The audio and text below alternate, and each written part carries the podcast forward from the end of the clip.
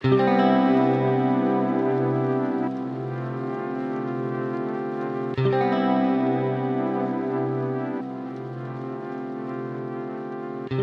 Morgen, Cliff. Wir haben uns heute ganz, ganz früh zusammengefunden, um zu sprechen. Ich bedanke mich für deine Zeit. Vielleicht magst du zu Beginn unseres Gesprächs ein paar Worte zu dir sagen. Ja, hallo, guten Morgen, Ella. Cliff Sell ist mein Name. Ich bin auf der einen Seite Unternehmer, äh, Geschäftsführer bei einem Unternehmen, das heißt ETA, Elektrotechnische Apparate GmbH. Wir sind ein gewerbliches Unternehmen. Wir stellen Sicherheitsprodukte her, die Leben schützen. Ja, sind ein Familienunternehmen, sind Technologieunternehmen, sehr innovativ. Und auf der anderen Seite bin ich Professor. Ich war ein paar Jahre in Würzburg Professor und jetzt aktuell an der Wilhelm Löhe Hochschule in Fürth.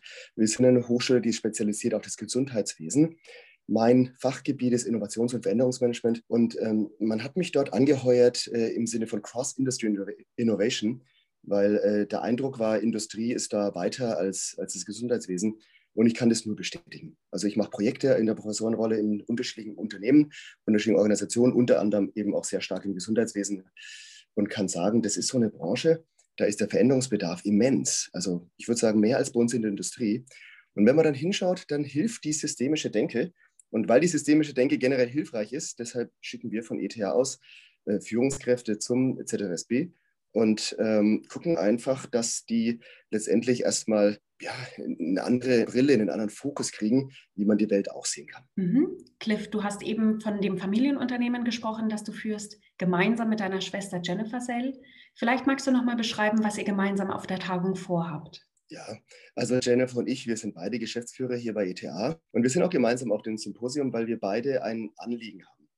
Und unser Anliegen ist, dass wenn sich Menschen mit dem Systemischen beschäftigen, dass das oft erstmal im Kopf landet. Uns ist wichtig, dass danach die Führungskräfte handlungsfähig werden. Also wenn ich das dann in der Praxis sehe, dann tut sich was bei den Menschen. Dann merken die in Besprechungen und so weiter, boah, hier gibt es ganz viele Perspektiven und eigentlich ist es jetzt gar nicht meine Rolle als Führungskraft, dass ich meine Perspektive durchsetze, sondern es ist meine Rolle als Führungskraft, ein, ein ehrlicher Makler zu sein. Ja, das Wort Allparteilichkeit kommt mir da sehr schnell in den Sinn, um mich darum zu kümmern, dass eine gute Lösung emergieren kann, dass eine tolle Lösung sich entfalten kann. Und zwar völlig egal von der Autorenschaft, völlig egal von Hierarchie und Rang und Fachgebiet und was halt in Unternehmen so eine Rolle spielt. Ja.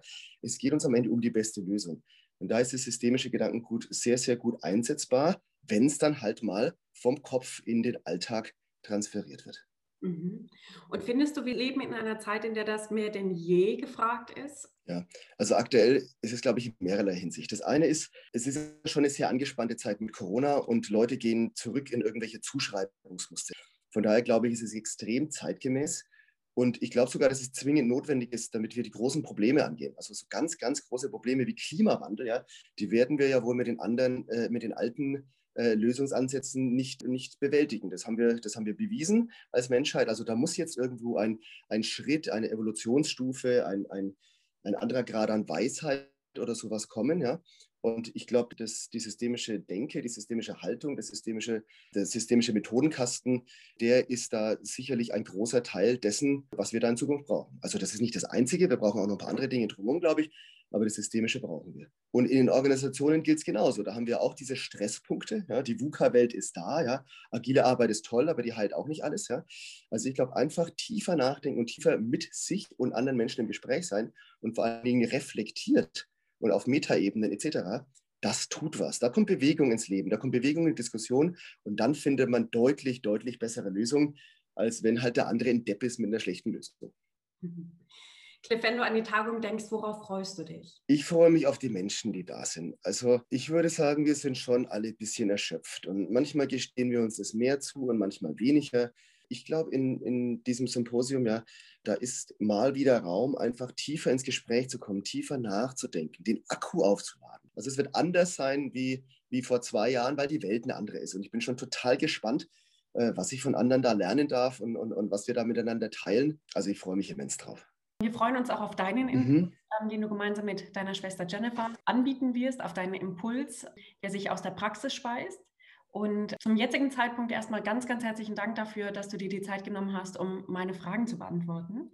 Ähm, ich freue mich auf die Begegnung mit dir, auf ja genau das Dialogische, was du eben beschrieben hast und wünsche dir für heute einen schönen Tag. Ja, super. Dankeschön.